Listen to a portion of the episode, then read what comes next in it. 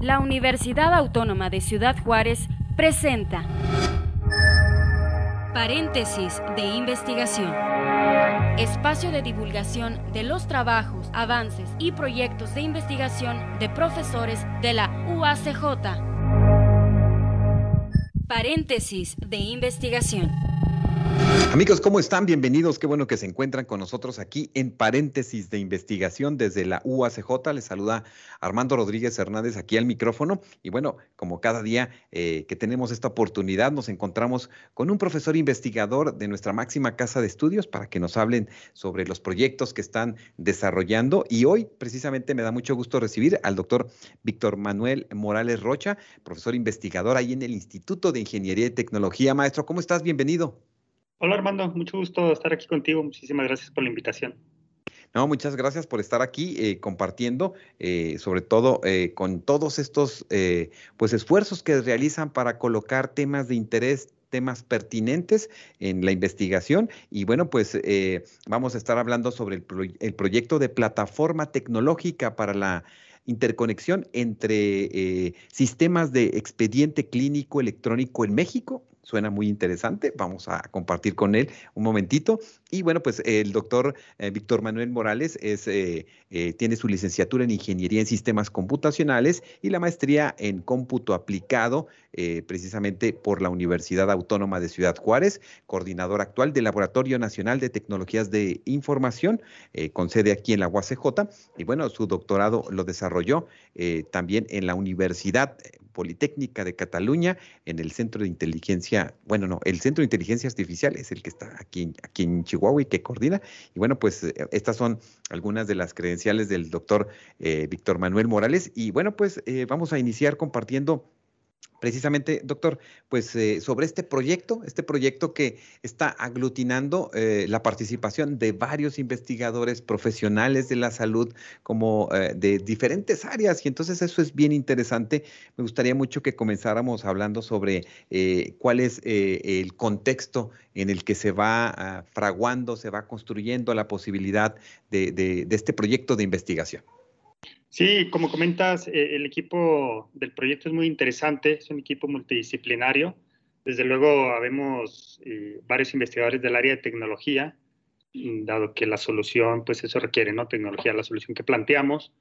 Somos alrededor de ocho, ocho investigadores de aquí de la UACJ del área de tecnología, además de algunos investigadores asociados. Tenemos también un grupo de cinco ingenieros de software y también por el área de salud, como el proyecto está enfocado a, dar solución a, un tema muy importante de salud, pues obviamente también necesitamos personal de esa área. Entonces contamos con, con cinco entre investigadores y, médicos profesionales eh, que nos ayudan también en, en la definición de algunas partes muy importantes del proyecto.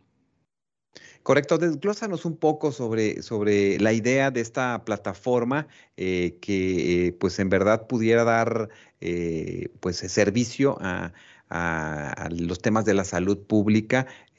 ¿Cómo lo contemplan? ¿Cuál es el objetivo pues que, van ustedes desglosando y esos objetivos particulares que también pienso que tiene este, este proyecto? Sí, mira, te cuento más o menos el contexto de por qué nace la idea de, de este proyecto hay una gran necesidad en, México, y no es exclusiva de México, en realidad es de la mayoría de los países. Eh, si tú vas a, un centro de salud, eh, ya sea público o privado, pues ya hemos avanzado a tal grado de que generalmente todos estos cuentan con un sistema de expediente clínico electrónico. Entonces, hasta ahí ha avanzado la tecnología en ese punto, digamos, los últimos 20 años. Eh, sin embargo, si tú vas a, a, una unidad de salud y es en la que generalmente te atiendes, ahí tienen tu expediente clínico electrónico, pero si tú te vas a otra unidad de salud, ya sé que pasas de un sistema público a un privado o viceversa, entonces ahí ya no cuentan con nada de tu información, no tienen acceso a ella. ¿Por qué? Porque seguramente ellos tienen otro sistema de expediente clínico electrónico, bases de datos diferentes y desde luego que no se comunica con los demás sistemas por ser de instituciones diferentes. Entonces, esa es una problemática, ¿no? Es una problemática el no contar con información de, los pacientes de, una manera oportuna. Pasa lo mismo, por ejemplo, cuando te atiende en un servicio de paramédicos o ambulancia, que ellos no tienen nada de información tuya, no saben tu tipo de sangre, si tienes algún padecimiento, no saben cómo atenderte, ¿no? Y el contar con esta información, eh, nosotros consideramos, y también el área médica, pues que es vital, es vital para, para salvar muchas vidas incluso, ¿no? Entonces, esa es la necesidad que nosotros observamos y lo que planteamos es crear una plataforma que esté en medio de todos estos sistemas, de los diferentes sistemas de expediente clínico electrónico, de tal manera que se puedan comunicar entre sí. Así que si yo voy a un nuevo hospital o a una nueva consulta con un médico, este puede acceder a mi expediente clínico electrónico, aun cuando él no lo tiene ahí físicamente, no lo tiene en su propio servidor o base de datos, pero puede ir a buscar la plataforma a ver en dónde hay información de este paciente y entonces va y le trae a este médico esa información. Entonces, eso cambia totalmente la atención en la salud en México. Claro, pues se me hace bien interesante porque eh, si se interconectan todos estos sistemas y una persona para una emergencia, ¿verdad? No va a, no logra llegar a su servicio de salud eh, que tiene, eh, pues si esa base de datos está ahí, bueno, se puede tener un, pues un servicio más, más adecuado, ¿no? Porque si no ahí, pues se puede perder una vida y eso es el, algo muy, muy grave. Así es, sí, justo es eso, ¿no? Es mejorar la atención en la salud y esta es una forma, eh, yo creo que utilizando la tecnología que tenemos hoy en día, es una forma, pues yo, yo considero muy buena para evitar muchos problemas que se dan hoy en día.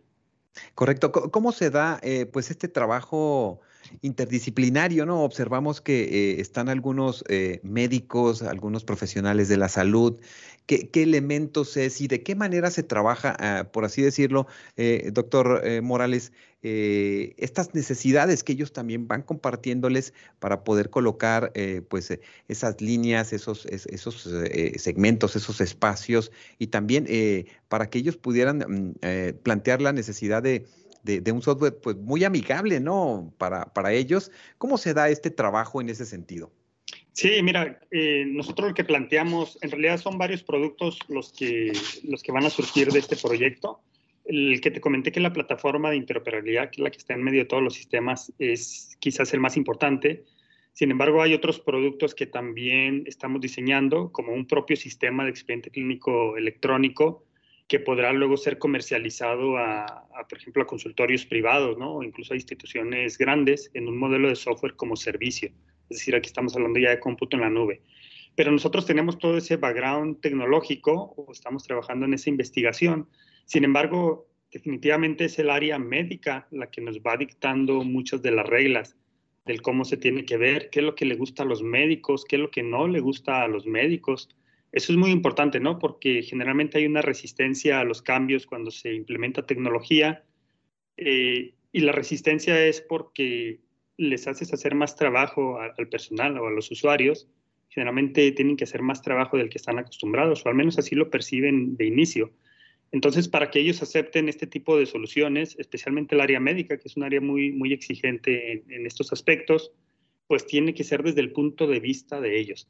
Entonces, todas las soluciones que estamos haciendo están pensados en los usuarios finales. Y estos usuarios finales, desde luego, es el personal médico. Entonces, está desde el punto de vista de ellos para hacer lo más fácil posible su trabajo.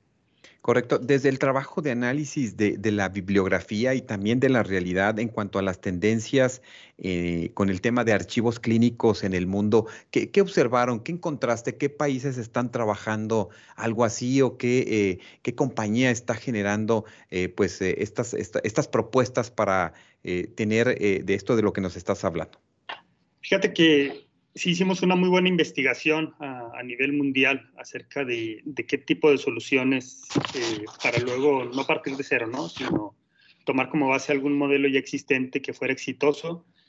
Y la realidad es que solo encontramos dos países en donde existe algo similar. Uno es Dinamarca, eh, es un país este, pionero en esto, y al principio tuvieron mucha resistencia y pensaban que iba a ser demasiado complicado pero es un escenario, aun cuando es un país mucho más pequeño que México, pero es un escenario muy similar en el sentido de que al momento de que ellos eh, les surge esta idea de interoperar los sistemas, ellos ya tenían en el país 50 proveedores privados de sistemas de expediente clínico electrónico. Es decir, había por lo menos 50 diferentes sistemas en sus instituciones públicas y privadas, y, y entonces ellos deciden interconectar todos estos, ¿no? Y siguen algunas reglas. Hay este, muchas consideraciones, ¿no? Como el tema de la sintaxis, la semántica, para que se puedan realmente no solo transferir datos entre un sistema y otro, que además se pueda entender lo que está representando esos datos, ¿no? Entonces, ahí hay un trabajo de sintaxis y semántica muy importante. Entonces, este es uno de los países que está más avanzado en ese tema, tienen como seis o siete años trabajando en esto. Y el otro país es Israel, que también es un país este, definitivamente más pequeño que México. Y ahí empezaron después que Dinamarca, pero van avanzando muy bien, tienen muy buena solución de este tipo. Algo que se había planteado en México anteriormente era que se hiciera un sistema de expediente único. Es decir, que todas las instituciones, tanto públicas como privadas, tuvieran el mismo sistema. Y esto sería factible si actualmente no existiera ningún sistema. Es decir, nadie tiene, entonces ponemos uno y ponemos el mismo para todos. Y esto hubiera ahorrado muchos problemas, ¿no? Pero eso era una solución que hubiera sido muy válida hace 20, 25 años, donde empezaron este tipo de sistemas. Pero actualmente, con toda la variedad de sistemas que utilizan los médicos, el hecho de que tú les quieras poner uno diferente al que ya están acostumbrados a utilizar, tanto médicos como enfermeras, pues ocasionaría un caos muy grande en las instituciones, ¿no? Por no decir contratos que se tienen ya con empresas privadas que les desarrollan y les dan mantenimiento a su software, ¿no? Entonces prácticamente acabarías con, con una economía en ese sentido, ¿no? Con la economía del desarrollo de este tipo de sistemas. Entonces, lo que nosotros eh, decimos es, no hay por qué eliminar esos sistemas, mejoras algo que, en donde ellos se puedan comunicar entre sí. Claro, mira, ahora por, eh, por cierto que estamos en este tema de la, de la, este, de la pandemia, muchas personas quieren imprimir su certificado, no pueden, están utilizando su CURP. Si hubiese una página también con estas características donde solamente colocaras, por así decirlo, ¿verdad? Tu CURP y ahí tuvieras todo tu expediente, este, bueno, sería genial, ¿no? Y, sí, fíjate que, de hecho, uno de los productos, te comentaba que hay varios productos, uno de ellos es una aplicación web para que el propio paciente pueda hacer una consulta de su expediente clínico electrónico sin importar en qué sistema se encuentre este.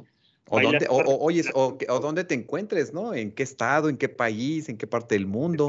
Imagínate que andas en otro país y tienes alguna emergencia médica, desde tu teléfono le puedes mostrar al médico eh, tu expediente clínico electrónico. Eso sería. Claro. ¿no? No, pues, pues fíjate también que se trabajara en el tema de la de la traducción a otros idiomas. ¿Sabes que también sería bien interesante el que eh, la parte médica, la parte técnica donde se manejan cierta terminología, cierto lenguaje, también pudiera tener una traducción para entenderlo así como los mortales, ¿no? todo, eh, que todo mundo pudiéramos tener también esa, esa, esa posibilidad de entenderlo, porque bueno, a veces los tecnicismos pueden ser muy complicados y podríamos entender cosas que no son en realidad lo que, lo que las personas tienen. Eh, este software está en enfocado más, entiendo, a, los, para los médicos, eh, pero ¿qué otros elementos, qué otros productos están ustedes visualizando, pensando? Entiendo que están en la primera etapa. Sí, así es. Eh, en esta primera etapa que acaba de concluir hace dos o tres semanas, eh, la meta era tener ya esa plataforma de interoperabilidad, esa que permite interconectar los diferentes sistemas y ya hicimos pruebas con dos sistemas hechos con diferente tecnología, diferente estructura, diferentes bases de datos y ya uno de los sistemas puede consultar la información del otro y viceversa.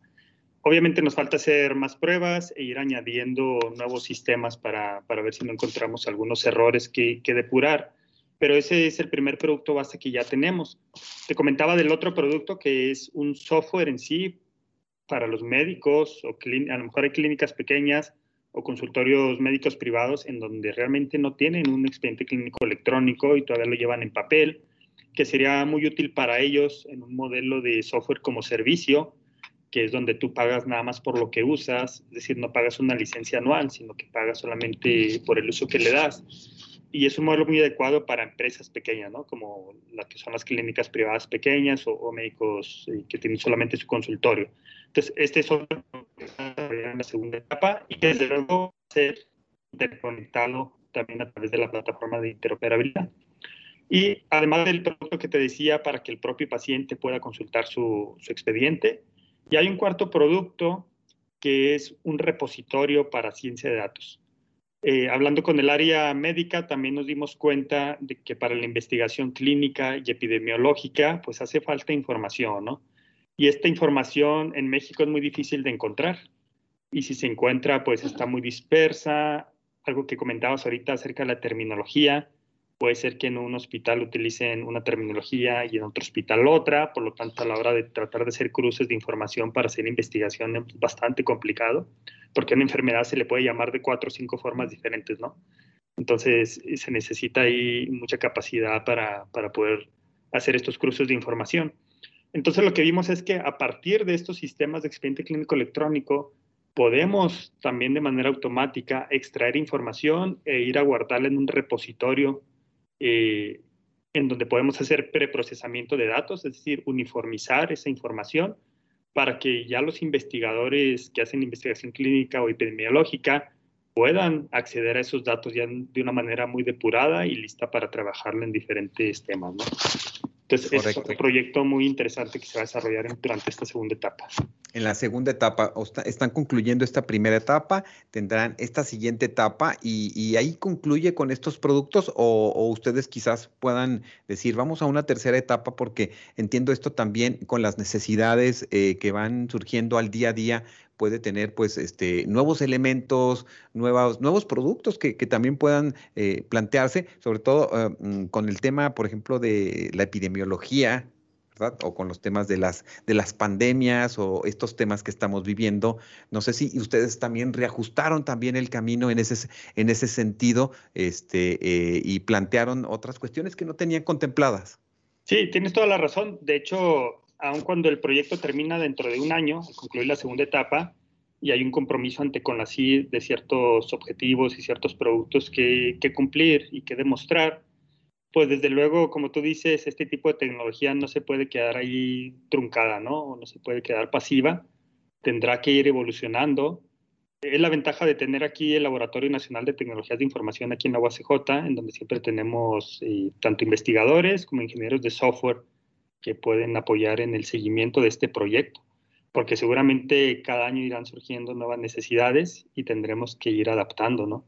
Claro. Eh, por este ejemplo, trabajo que eh, no, adelante, adelante. Sí, te iba a comentar que otra cosa que seguramente nos va a estar obligando a, a cambiar o entrar en esa dinámica de cambios o de actualizaciones, pues es la normativa y los estándares internacionales.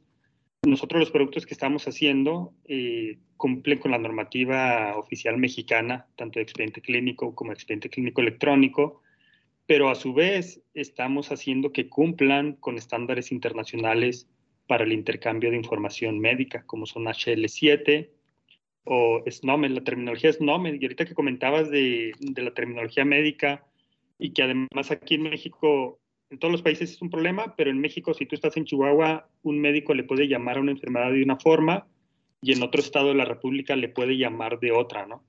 Entonces también ese es un problema, no solo, no solo los pacientes no entendemos esa información, sino que también los médicos, si ven otro término que es de otra región del país, también se puede sacar de onda y decir, a ver, ¿a qué se refiere esto? ¿no? Y la tenga que googlear y demás. Bueno, nosotros estamos utilizando la terminología SNOMED, es una terminología internacional. Hay una edición en español, sin embargo, también con el apoyo de médicos la estamos adaptando a México. Estamos eh, creando una extensión para México para uniformizar los términos. Y esto no va a implicar que todos los médicos tengan que usar el mismo término en su sistema. Ellos pueden seguir usando el que quieran, pero nosotros a través de la plataforma vamos a identificar cuál es el término correcto y de esta manera lo presentamos al médico que lo está consultando para evitar este tipo de confusión.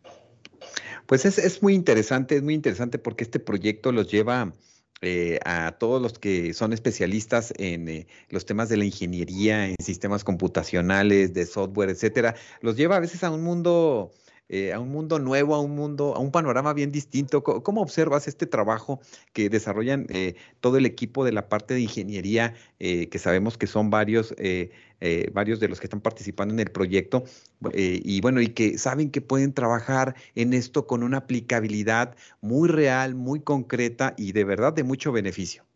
Sí, en realidad el proyecto es de mucho impacto y lo hemos notado no solo desde nuestra propia perspectiva, sino que lo notamos desde que hicimos la propuesta para este proyecto, notamos que era de mucho interés para el gobierno federal, para atender muchos de los problemas de salud que hay actualmente Eh, por ahí CONACYT nos pasó información, digamos que no oficial, pero que había gente de la Secretaría de Salud que estaba muy interesada en este proyecto. Tan es así que hace dos semanas me invitaron a un foro que organizó el Senado. El Senado está este, analizando la necesidad de, de actualizar la, normativa oficial mexicana de expediente clínico electrónico. Y entonces me invitaron a este foro, ¿no? Para dar mi punto de vista desde el, desde el área tecnológica de qué cosas deberían de cambiarse en esta normatividad. Entonces nos están volteando a ver desde, desde el gobierno federal, desde el Senado, eh, por la importancia del proyecto, ¿no? Y lo que puede eh, llegar a... Eh, ¿Eso qué, qué, valor, qué valor tiene? Porque estamos hablando también de entrar a estas esferas desde donde eh, la cuestión de la legislación es fundamental, porque también estamos hablando de un derecho, ¿no? De un derecho a conocer y tener acceso a tu archivo clínico. Bueno, hemos sabido en el número de historias donde personas tienen problemas en ciertas instituciones eh, públicas y privadas para que puedan entregarles a veces sus, sus archivos clínicos. Este, y, y esto es, es, un derecho ¿no? fundamental de, de, cualquier individuo en México o en cualquier parte del mundo, debería de serlo. Pues fíjate que fue uno de los temas que yo les comenté en este foro en el Senado, porque la Ley General de Salud dice que el titular de la información es el propio paciente, es decir, tú eres dueño de esa información, porque es información relativa a tu persona. Sin embargo, eh, la, unidad de salud que generó, pues es la encargada de, de, administrar y de custodiar esa información. Pero el hecho de que tú seas el titular, pues significa que deberías tener acceso a ella y ellos te dicen, no, pues sí la tienes, haces una solicitud, un oficio y en una semana te responden y este tipo de procedimientos, ¿no? Y tú dices, ¿por qué tengo que esperar una semana o 15 días para tener acceso a, a mi información clínica? Entonces, una de las sugerencias que se hizo es que la ley establezca los mecanismos para que el usuario tenga la facilidad, el paciente tenga la facilidad de consultar la información. Porque si a ti te dicen que eres dueño de algo, pero no tienes acceso a eso, pues de qué te sirve ser dueño de eso, ¿no? Entonces son una de las modificaciones que se tendrían que hacer a la ley. Oh, pues mira, es bien interesante y ese es un te tema bien, bien amplio. Ojalá quienes estén en esa área, eh, en el Senado o en la Cámara de Diputados, bueno, colocaran, ¿verdad? Esto, esto muy, muy claro porque eh, con estos temas de salud que estamos viviendo, este, indudablemente es bien, bien importante eh, que se conjuguen los sistemas, que tengamos información certera, eh, porque bueno, a cualquiera nos puede pasar una situación desafortunada y bueno, pues tener acceso a un archivo único, de, de, de, archivo clínico único, pues es, es, es, es, bien, bien, bien importante. Son temas interesantes. Quiero a, a este, a ver si, si haces uso de tu, de tu este, capacidad de recordar los nombres de los participantes, entiendo que son bastantes. Aquí los tenemos de todas formas sí, este, capturados. Sí, sí. Compártenos, compártenos quiénes participan en este, en este proyecto, en esta plataforma. Claro que sí, te los comento con gusto. Aquí del, de la propia universidad, eh, además de, de, mi persona que funjo como responsable técnico, está el maestro Luis Felipe Fernández Martínez, que también está, es coordinador de la unidad de, de desarrollo de software de aquí de la universidad. Eh, está el doctor Jesús Israel Hernández, eh, académico en Ciudad Universitaria. Está el doctor Ramón Parra Loera, también con mucha experiencia en, el área de tecnología de información. Está el doctor Benito Alan Ponce Rodríguez, también profesor de Ciudad Universitaria, así como el doctor Francisco López Orozco, ambos de, del campus de Ciudad Universitaria. Y del área de salud está el doctor Víctor Medina, él es médico de profesión, pero también es eh, del área de informática médica. Él es director de informática médica de una empresa muy importante que desarrolla este tipo de sistemas. Está colaborando muy cercana, de manera muy cercana con nosotros. Además, lo acaban de nombrar presidente del capítulo HL7 aquí en México. Y, y bueno, e, eso nos abre muchas puertas también, ¿no? Eh, también está la doctora María Patricia Resendi Ramos. Ella es eh, maestra en salud pública y doctora en ciencias sociales, también de aquí de, de. Está la doctora Patricia Magdalena Valles Ortiz, ella también, ella es del Instituto de Ciencias Biomédicas y pues es del área de Medicina y Ciencias de la Salud. Está la doctora Enna Rocío Moya Luna, ella trabaja en la delegación del ISTE en Chihuahua, ella es médico, tiene un cargo administrativo en la delegación del ISTE y también por ahí nos abre puertas, ¿no? Para, digamos que interconectarnos con el sistema de, del ISTE. Y en el área de comunicación social también está el doctor Raúl Alfredo Mesa González. Eh, se nos pedía en este proyecto también que tuviéramos algún especialista en, comunicación social, ya para cuando sea la etapa de difusión de resultados del proyecto. Y aparte de ellos, algunos investigadores asociados, ¿no? Y generalmente estos investigadores asociados son eh, exalumnos de aquí de la maestría en cómputo aplicado, eh, gente con muchas capacidades técnicas y de investigación. Tenemos al maestro Miguel Ángel Díaz de León Guillén como investigador asociado, así como al maestro Mario Macario Ruiz Grijalva. Y además de ellos, pues otro personal eh, de desarrollo de software. Ahí tuvimos que contratar ingenieros de software, eh, cinco, cinco, de ellos. Y, y, bueno, otro personal técnico del propio Lante que ya tenemos, porque pues no solamente desarrollamos el software, sino también necesitamos la parte de infraestructura o de servidores y hay gente de aquí de, de laboratorio que nos apoya con eso. Híjole, pues qué interesante proyecto. Me gustaría mucho que mantuviéramos el contacto, la comunicación para estar eh, pendiente de esta segunda etapa y poder conocer más estos proyectos y pues toda el área y la cuestión de la divulgación y de compartir, pues eh, estamos a la orden para, para recibirles y, conocer un poco más sobre este trabajo que están realizando eh, eh, y que, es, muy interesante, este mm, doctor Morales. y comentabas al último precisamente la importancia de la participación también de estudiantes. ¿Qué les dices a ellos en relación mm, pues a estas carreras de la ingeniería y sobre la importancia de la investigación con, con temas pertinentes, ¿no? Con temas actuales con temas que, impacten a nuestras comunidades. ¿Cuál es ese mensaje para ellos? Sí, realmente eso último que dijiste, ¿no? El impacto que tiene la tecnología. Sabemos que la tecnología es parte de nuestro día a día, sin embargo, todavía hay mucho que hacer para el beneficio de, la sociedad. Una de las áreas es esta, el área de salud, pero hay muchas otras áreas en las que podemos implementar tecnología y dar realmente un beneficio o, que sea tecnología de, de alto impacto y aquí el, mensaje es que podemos aquí en México, podemos aquí en la UACJ desarrollar tecnología. Lo que estamos haciendo es eso en este proyecto, estamos desarrollando tecnología. No estamos copiando tecnología de otros países, no estamos importando tecnología, nosotros mismos la estamos desarrollando, que incluso luego puede ser exportable a otros países, ¿no? Entonces, eh, es eso, en Juárez, en la región, existe la capacidad técnica la capacidad intelectual para desarrollar este tipo de proyectos. Muy bien, pues eh, doctor Víctor Manuel Morales, te quiero agradecer mucho este, este compartir eh, con nosotros aquí en UACJ Radio y sabemos que en la página de investigación en www.uacj.mx, en esta parte de, eh, los proyectos que están actualmente compartiéndose, ventilándose, ahí está toda esta información para aquellos que nos ven y nos escuchan y se interesen, bueno, pues acudan a esta página y tengan un contacto quizás con ustedes si tienen algo que aportar. Desde luego, estamos a la orden. Muchísimas gracias por el espacio. Creo que es muy importante estos espacios de difusión. Y sí, nos encantaría que a medida que avancemos en el proyecto y tengamos nuevos productos, podamos presentarlos a toda la comunidad de la universidad.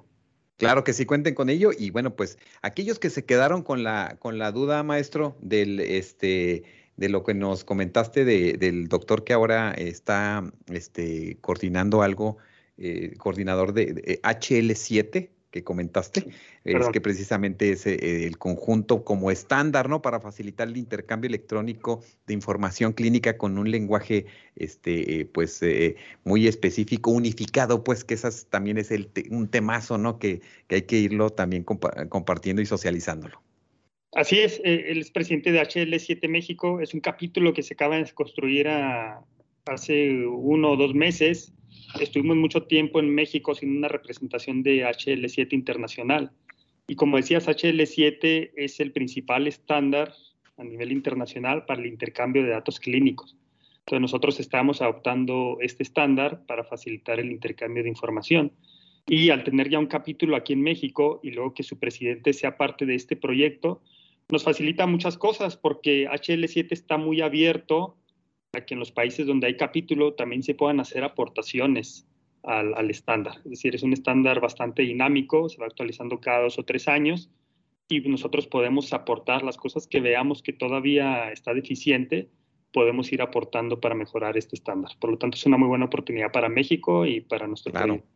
Claro que sí. Pues, eh, doctor Morales, muchas gracias y seguimos en, este, en esta comunicación. Estuvimos hablando precisamente sobre el proyecto de plataforma tecnológica para la interconexión entre sistemas de expediente clínico electrónico en México. Agradecemos a la Coordinación de Investigación y Posgrado de la UACJ precisamente por hacer esta, esta, esta unión y poder difundir y divulgar este trabajo de los investigadores de la Universidad Autónoma de Ciudad Juárez. Muchas gracias y les esperamos en nuestro próximo encuentro.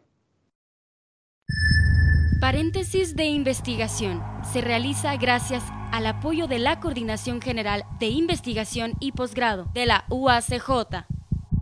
Paréntesis de investigación. Esta es una producción de la Dirección General de Comunicación Universitaria de la Universidad Autónoma de Ciudad Juárez.